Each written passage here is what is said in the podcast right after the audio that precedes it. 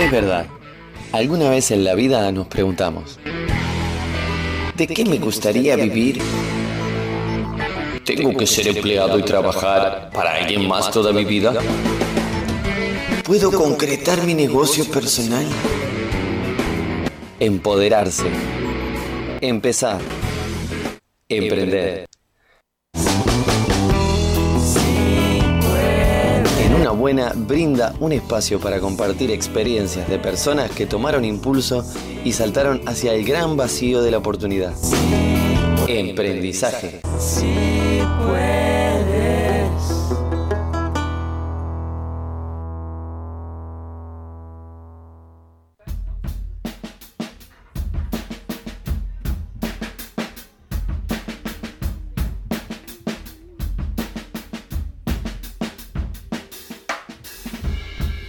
Todos.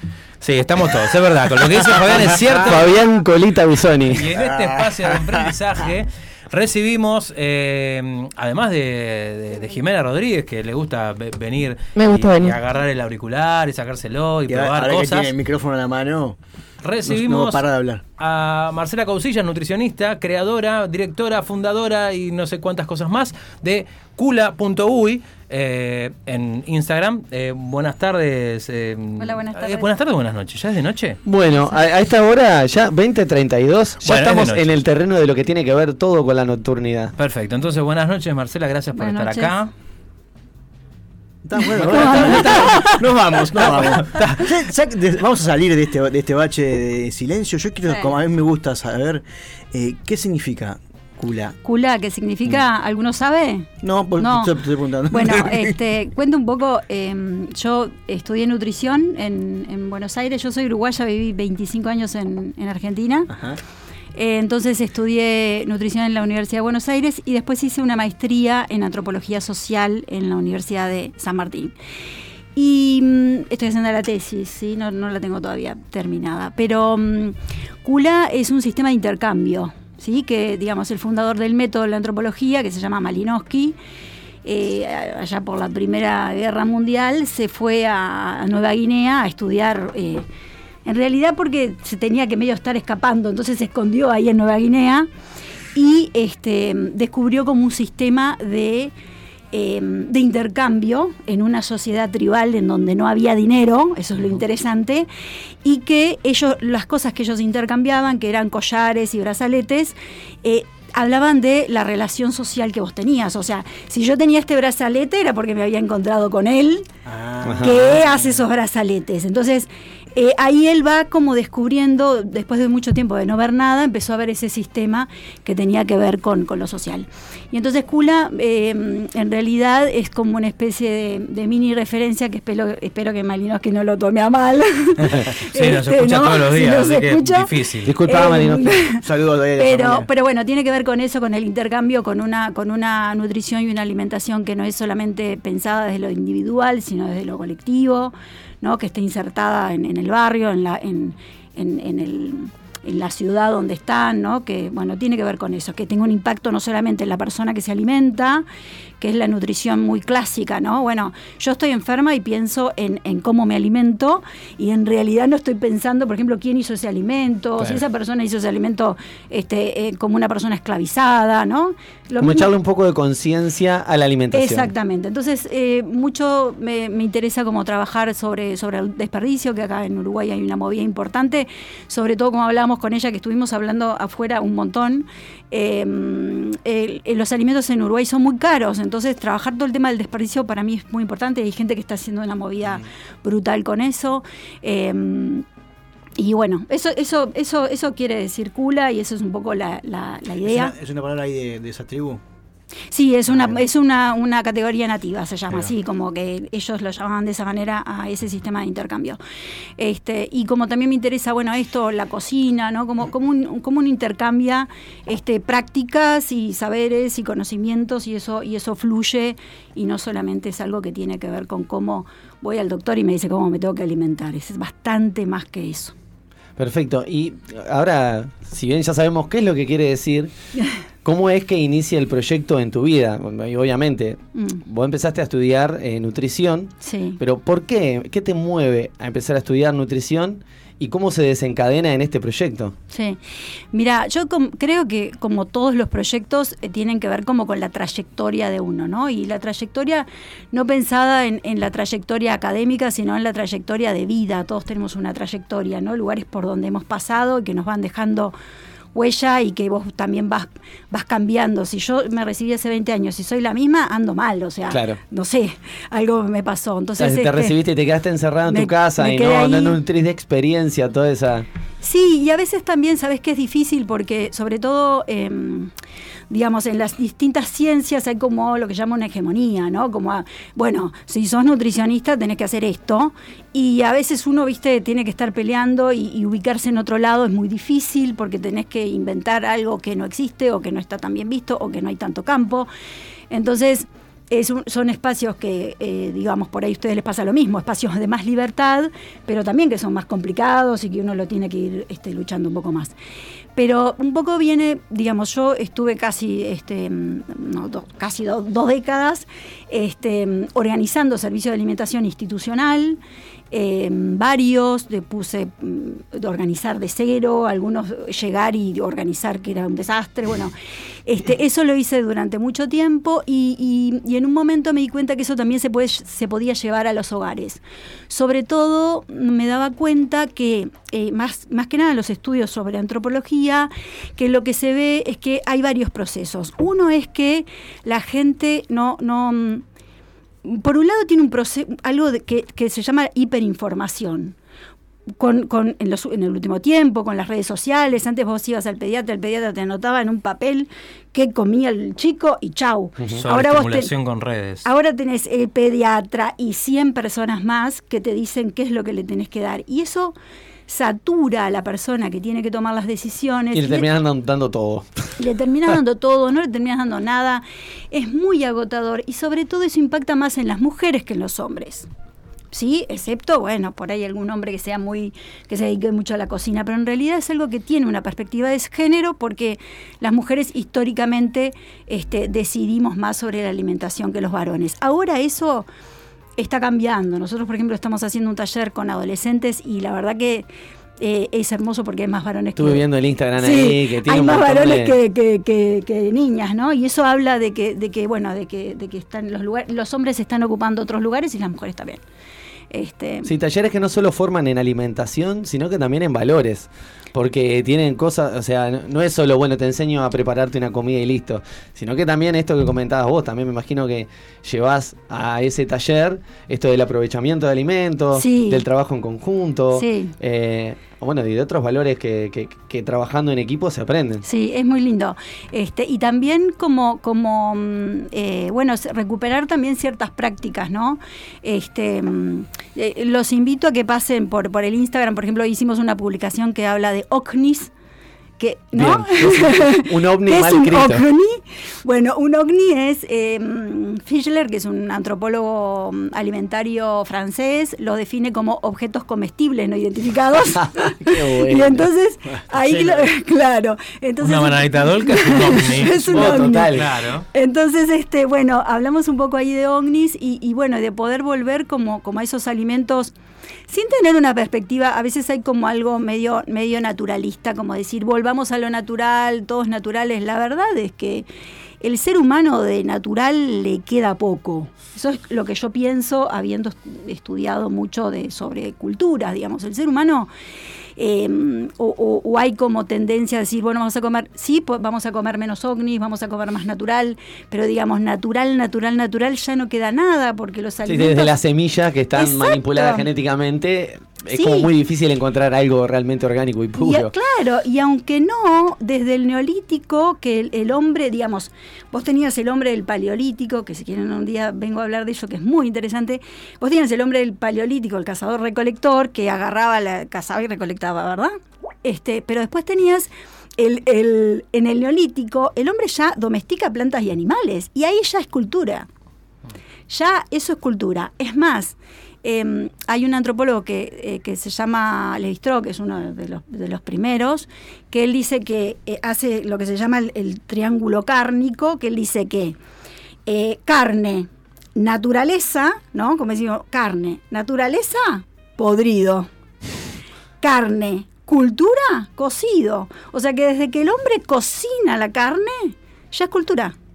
Entonces tener como, bueno, vamos a ser naturales. Y Claro. sí, pero hace rato Ya que que somos ya- culturales. Que- Como empezó a ser modificado el alimento para consumir, ya es como deja de ser algo natural, empieza a ser algo cultural. Todo, y por eso es desde, desde ese tiempo, ¿no? Vos eh, tiraste el concepto ahí de eh, ordenás eh, la alimentación y me quedé pensando en eso y Mm. ¿qué, qué significa? No te voy a preguntar en, en una, en, en una institución, porque, Mm. pero en una familia. En una ¿A qué familia. te referís con ordenar la alimentación? Mirá, em, justamente el, el tema como de los desafíos es esto, ¿no? Como decir, bueno, tengo, tengo una, estoy en, en una casa, entonces uno resulta que uno es vegetariano, el otro es vegano, el otro quiere comer carne, ¿no? Y el que decide qué se va a comer realmente es muy complejo. Similar. Es muy desafiante. Entonces, todos esos, claro, esos ejemplos. en mi todos, todos, todos los, todas la- las respuestas son correctas. Entonces, eh, ¿qué es lo que yo lo que hago concretamente es veo cuál es el estilo alimentario de la familia. Yo no planteo un estilo alimentario, o sea, no es que yo te digo Tenés que comer de tenés esta que manera. ser vegano. Si vos querés ser vegano, puedes ser vegano. Si vos querés hacer dieta keto, haces dieta keto. Entonces haremos un menú de dieta keto. ¿Sí? Si vos tenés este, una diabetes o una celiaquía, vamos a, a- a tener en cuenta eso. Unifico el menú porque también yo no puedo hacer, somos cinco, no puedo hacer cinco comidas distintas. Yo tengo que hacer algo lo más parecido posible y por ahí cambio la guarnición, cambio pequeñas cosas. ¿Se entiende? Pero como hacer una, una primera estructura. Y después de ese, nosotros le llamamos mosaico, que es como un menú, lunes, martes, miércoles, ¿verdad? Sale una planilla de compras y una planilla de, de compra de carnes, de verduras. Entonces vos en vez de estar pensando, ¿qué, qué compro? ¿Qué hago? Ya tenés Ya el tenés menú. ahí, tenés un trencito ahí. Ya tenés, ya tenés que tenés que comprar, vas a, vas a la feria y compras directamente o, o haces el pedido y compras. Eso es lo que hago. ¿Se sostiene en el tiempo? O sea, ¿hay un control de eso? O... El control es fundamental. Porque Pero el control lo haces tú, eh, levantás Sí. el teléfono cada una semana tipo gran hermano. ¿Qué compraste hoy? Como el panóptico y... Sí, el y- panóptico de Foucault. Sí, mira, un- a ver, yo tengo personas que se puede trabajar online, ¿sí? Que lo, trabajamos re bien, hay algunas experiencias que me mandan, ya hice el pedido, me mandan la foto, ¿no? Este, hay todo un sistema, por ejemplo, de guardado de las verduras. Vos perfectamente podés ir a la feria una vez por semana y te dura toda la semana si la, si verdura está bien. bien guardada. Si no, no te dura nada. Y también hay algo que tiene que ver con, lo- con los horarios, con, con la familia, que si yo, por ejemplo, eh, no sé, tengo la feria el martes, y el martes y el miércoles es el día que yo más trabajo, y más vale que no vaya a la feria el martes. Porque si no se me va a pudrir, no voy a tener la energía suficiente Claro. como para procesar esa verdura. Voy a la del sábado, por ejemplo, o a la del domingo. Vas a la que tengas día, el disponibilidad. A la que tenga disponibilidad. Pero esto que parece como una verdad bastante tonta, eh, vos sabés que uno no se da cuenta. En la rutina es muy difícil eh, prestar atención. Sí, no te das cuenta. Vos vas y ves y seguís viendo la, la- la lechuga en la bolsa y que nadie la procesó. Sobre todo porque, porque no, no tenés tiempo, porque no tenés ganas, porque estás agotado y, y, se- y terminás resolviendo con alimentos que, que te llenan y te hacen salir del eh, paso, pero no te alimentan. Y hay en gente que ni siquiera sabe que tiene que sacar la lechuga de la bolsa, por ejemplo. No, no, no. Si vos, si vos, a ver, te puede durar de hoy para mañana, pero si vos querés que te dure más tiempo y si la, se está dentro de la bolsa, no te, no- no, te va a durar. Y el tema del desperdicio para, para nosotros es como, como muy importante porque hay algo ahí que se llama lo- la huella hídrica, que tiene que ver con, cuán, por ejemplo, ¿no? Con, con cuánta, o la huella de carbono, con cuánta, cuánta agua yo necesito para elaborar esa lechuga. Si yo la estoy tirando, se desperdició un montón de recursos, no es solo plata de esa persona individual. Sí, no solo la lechuga además, sino que también hay un recurso. Es todo un recurso que fue desperdiciado porque yo no me organicé. Así que eso es, es un poco el sentido de, del emprendimiento. Muy bien, bueno, y es por esto entonces, es que sale este taller de cocina y nutrición para familias actuales, ¿verdad? Sí. O sea que si bien Marcela puede ir a tu casa y organizar esto, también te puede enseñar a organizarte, sí, ¿verdad? Sí, la idea es que sí, la idea es, que es, es, es enseñarte. eh, vamos a estar viendo, vamos a tener como un menú, sí, que va a ser básico y después cada una se va a hacer su propio menú. Este, y después vamos a ver cuestiones que tienen que ver con lo, lo que se llama la gramática culinaria. ¿Qué quiere decir? Eh, la gramática culinaria es como si fuera el lenguaje. Como el contexto de lo, de lo que necesitas comer en ese momento sería. No, vos imaginate el lenguaje. Me Yo tengo una forma. Bueno, te equivocaste, no importa. Yo te explico. Retirate el estudio. igual, igual, mira, no sé, no, eh, no es un concepto que está muy, muy, muy desarrollado así como masivamente, así que no. Como la no cocina cuántica de Jimena. mal. Claro, la cocina cuántica, cuando me dijiste cocina cuántica, yo le dije a él, yo sé lo que es cocina y sé lo que es más o menos la física cuántica. Ahora, Sí. la cocina cuántica no. ¿Se escucha lo que estoy diciendo? Sí, Sí. yo no tengo auriculares. hola, ¿qué tal? Me, que- me estoy escuchando porque me encanta todo lo que estás diciendo. Y sí, la cocina cuántica, perdón, que estabas diciendo que Dale. lo que era cocina. Bueno, después podemos hacer cocina cuántica este, con el menú cuántico. Buenísimo. Se Es que estuvimos potencias. hablando un montón afuera porque ella tiene mucha información que yo estoy integrando como el camino de empezar por la nutrición y después ver el impacto social y el impacto histórico que tiene la cocina, Sí. el alimento, la cultura, eh, bueno, y, y el- en este momento estamos como todos reconfundidos y sacando Sí. ideas de todas partes que, que bueno, que hay como que volver a, a- a tierra, ¿no? Y decir, bueno, ¿qué, qué nos hace bien? ¿Qué tenemos a nuestro alrededor? que sentimos con ciertas cosas. Hay cosas que son culturales como costumbres que el alimento acá puede nutrirte de una forma y en otro lado si la gente, no sé, como hay lugares que hablábamos de esto, ¿no? Que comen insectos. Para nosotros nos, nos va a caer bien porque ya nos da asco un insecto y en otros lugares le, le- les genera, que es buenísimo y es proteína. Claro. Más allá de que es- realmente es proteína, cómo lo comemos Mm. También impacta en, en un montón de cosas. Sí, y también esto que, que hablábamos, que, que, que a veces si uno, si uno come, cual- si el alimento es muy saludable y uno está ofuscado, Claro, la emoción lo y el alimento. como eh, muy enojado, o, o, o- o si estás obsesionado con que tiene que ser súper saludable, bueno, eso no, los pensamientos también son alimentos. Es un, ¿no? condi- es un condimento ahí Claro. que uno extra Entonces, que uno le pone. La verdad es que, es que eh, la idea un poco es simplificar, aprender. Eh, me parece que también, eh, nada, hacer como este camino de, de autoconocimiento, esto que vos decís, de poder sentir cómo, cómo te, te cae el alimento. eh, por ahí es fácil, pero, pero no todo el mundo lo siente, ¿no? Claro. No, no se da cuenta, ¿no? No hay como un registro. Entonces, en estos talleres también la idea es que nos acompañemos desde ese lugar, por eso lo hicimos solo de mujeres, porque tenemos ganas de, de estar entre mujeres y hablar nosotras. Juntar esas energías. Sí, este, porque también hay algo sobre, que, eh, culturalmente, en nuestra cultura, puesto sobre el cuerpo de la mujer, cómo tenemos que ser, cuál, cuál es la medida que tenemos que tener, digamos, hay mucho más este, presión social sobre nuestros cuerpos y sobre nuestras cocinas y sobre cómo comen nuestros hijos, etcétera, etcétera. Así que es cosas pa- como para hacerla medio entre nosotras y después haremos alguna con varones. Estabas diciendo, yo te corté eh, lo de la nutrición, con- no, la gramática. eh, Sí. no Sí. y no te- ahí te corté y no lo explicaste. Claro, la gramática es, eh, es como si fuera el lenguaje, pero de la cocina. Por ejemplo, si vos vas a hacer, eh, suponte que vos vas a hacer, no sé, un- un- una, una tarta de, de espinaca. ¿Hicieron alguna vez? Sí. No, Sí. una pascualina. Dos veces. sí. ¿Está? Dos Dos veces. Dos veces en mi vida. Hay que Bueno. hacer, estamos hablando de honestidad. Hay que hacer-. Yo hice, haces una pascualina. Si cuando vos empezás la pascualina, yo tengo, por ejemplo, ajo, morrón, cebolla y acelga o espinaca. ¿Cuál va primero? Ajo. Bien. Por Es- la A. Sí, yo- No. a ver. Alfabéticamente por la yo gramática. pongo- yo pongo No tenés ni idea. No lo primero. Ponés Yo pongo la cebolla. Yo pongo la cebolla primero. primero. Yo pongo primero la cebolla y después eh, pongo el ajo. Después que se, que se empezó a transparentar la cebolla, ahí pongo el ajo. Para que, no se- pondrías para la- que no se queme. ¿Pondrías la, la- la selga primero? No, obviamente que no. ¿Ves? Eso es la gramática. Vos agarrás, comés una pascualina y alguien te dice la pascualina y los ingredientes y vos ya sabés que la cebolla va antes y que va y que ponés la selga cuando está transparente. Claro.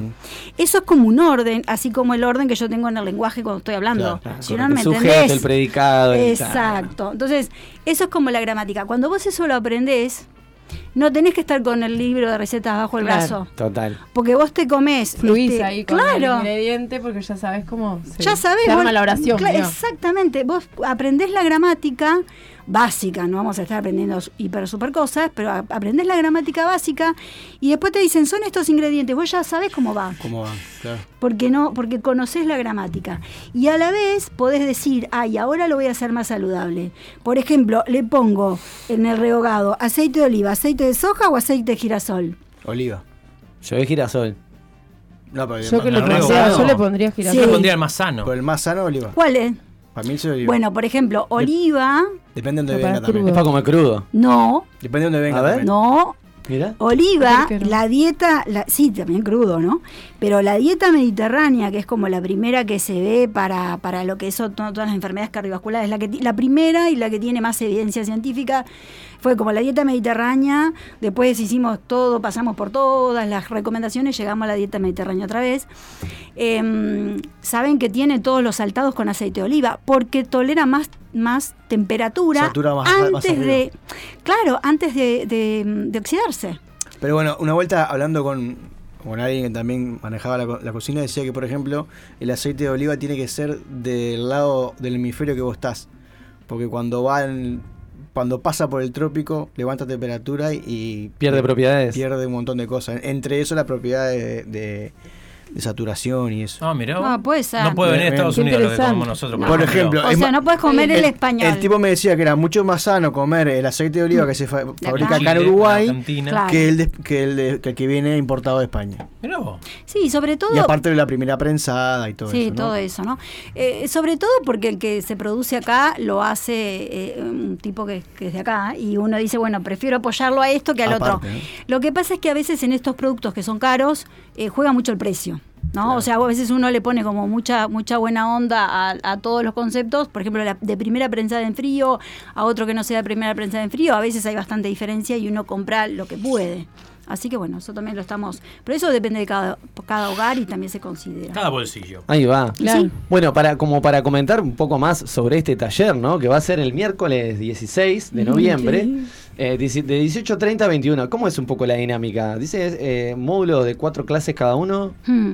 La idea es que, digo, que como que no, em- que empieza y termina, que em- hacemos módulos, que vamos a ver dos recetas eh, en cada clase, y que después si uno quiere seguir, sigue, y si después se quiere, se va de vacaciones y quiere volver en febrero, vuelve en febrero y agarra otras recetas.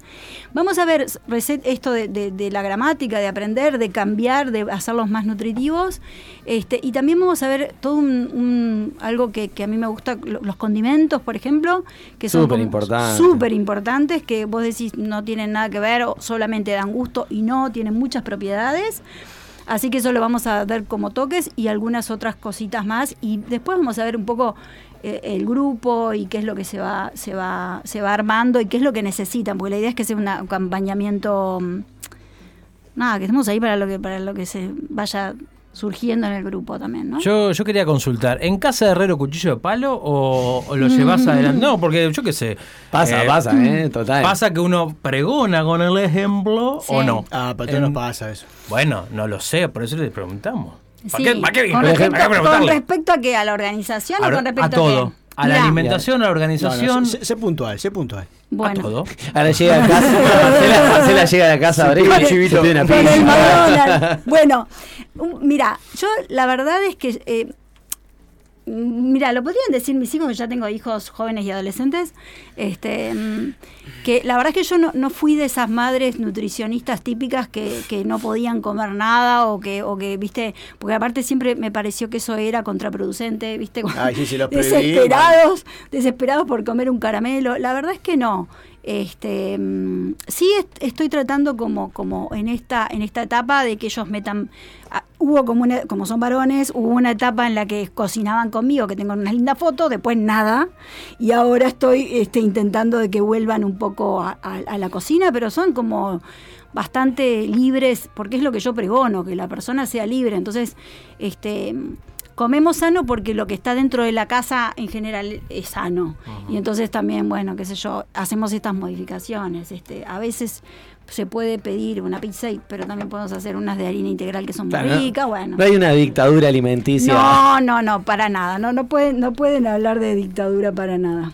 Este, pero, pero bueno, me parece que a- al menos así es como me salió a mí, ¿viste? No sé si es lo mejor, no, no es un ejemplo. No, es, lo, es lo que toca. Sí. ¿Y cómo hay que hacer para anotarse en este taller? ¿Cuáles son las modalidades para anotarse y para llegar a anotarse? Bueno, para me pueden en, en realidad man- mandar un mensaje por cul, cula con K guion bajo uy En Instagram. en Instagram, este o, o me pueden mandar un WhatsApp. Muy bien. ¿A qué número del WhatsApp? Claro. 098 866 772. Ahí le damos la Fantástico. información. Este, nos preguntan, ¿es para determinada edad? ¿Es para, ay, es para diabéticos? Es para todo, porque cada un- cada uno se va a hacer su menú. Hay talleres, eh, es- empieza uno, como dijo Fede, el 16, pero hay Después, se- seguido, después ¿no? seguimos, después seguimos, sí, sí, sí. Y sí. los de adolescentes siguen también. Los de adolescentes siguen, este, ahora bueno, ya están por ya está por terminar. En realidad, algunos entraron tarde y van a, vamos a, a recuperar la clase, va a ser como una especie de continuado, pero ya terminaría, sí, vamos a recuperar. este, porque nos preguntaron los padres y, y está bueno y se copan y, y la verdad que está está buenísimo. Hicimos este pelamos la zanahoria, la cortamos, las plantamos, la verdad que hicimos todo un proceso que estuvo estuvo súper súper lindo. ¿Y replican en la casa? Lo- o sea, cuando vuelven los gurises de la Replican, casa. después les pedimos que nos manden fotos. Este, Pedirle que te sí, manden sí. Comida, no que te manden fotos. Claro. Y vos después le sacas foto y la subís. Claro, claro. Es mucho mejor. Replican. La idea es que sí, tampoco es algo que tiene que ser algo placentero, no, no, no, no, no puede ser algo forzado, Claro, este, claro. ¿no? La verdad es que la idea es que sea, que sea un un lugar este, ameno, divertido y, y bueno. Tengo una pregunta. ¿El lugar es en Montevideo? ¿Puede ser por Zoom? ¿Es presencial solamente? ¿Cómo es el- Es, eh, bueno, en- es cerca de- del el monumento a Valle y es en Montevideo, sí, eh, presencial. Presencial. Después pu- se puede pensar en algo. La verdad que el Zoom es, un, es una buena herramienta. El monumento podemos Valle pensar. es el de... el- Nuevo centro. Nuevo Ah, centro shopping. el nuevo centro shopping. Este, Creo que tenemos la dirección por acá, la podemos dar co- concretamente. Ah, sí, sí se puede. ¿la sí. ¿Tenés la dirección? Sí. Ay, yo no la tengo. la magia de la radio. directo. Esto es la magia. ¿Qué el- investigación? investigación! Hay, hay un equipo de producción acá que no sabe Sí, lo que sí, la verdad. Es en el atelier Sweet Harmony. Ah, sí, bueno. Sweet Harmony sí. sería. Bueno, La- y la ahí lo, todo junto. La dirección no la tiene. No, no la tengo. No, ¿ves? Googleenla, Pero, googleenla. pero si buscas en el, en Claro, el Google, claro. Google Go. Interactúa ¿cómo con la, la Atelier. Sweet con doble E. S-W-E-E-T. Sweet Harmony. Natchez, ¿no? Sí. Sí, el que seguimos quiera hablando. ir, que lo googlee y va a ir. O sea, que Claro. O que se comunique. en y por Instagram. Claro, uno tiene que, que, que- Poner de que su parte, moverse, claro, exacto. O Cula Cula bajo y buscan ahí. Y, Bueno. y para no confundirse, Cula, el, el logo está en verde. El- Y cuando es lo vean en. Instagram, claro. Y bueno, y ahí en esa pa- en esa perfil de Instagram pueden ver, bueno, todas las cosas que estaba contando Marcela y todos los talleres. Eh, también tiene algunos mensajes con respecto a la conciencia, ¿no? Se puede Sí. llamar de alguna manera. De, este, con la campaña contra el bullying. Ah, ¿te gustó? Eh, sí, me gustó. Me gustó, es como que trata de enfocarse hacia la conciencia, no solo alimenticia, sino Sí, como bastante integral. sí. ¿no? Muy, muchas gracias por estar acá, por compartir este momento con nosotros. No, gracias a ustedes. Y bueno, no. ¿Qué vamos- quiero sa- estoy esperando a ver qué vamos a ir, nos vamos a ir escuchando. Honestamente, ah, eh, iba a decir una canción, pero no. Si Bueno. te gusta comer manzanas, no. no, bueno, eh, eh, en algún momento me puse a pensar ¿Espagueti canciones del rock? que podríamos terminar este ¿Pizza espacio, mozzarella? y decidí decidí eh, irme por el lado que a mí me complace. Unilateralmente. Totalmente. Claro. Así que nos vamos a ir escuchando de Duran Jones and the Indications with you.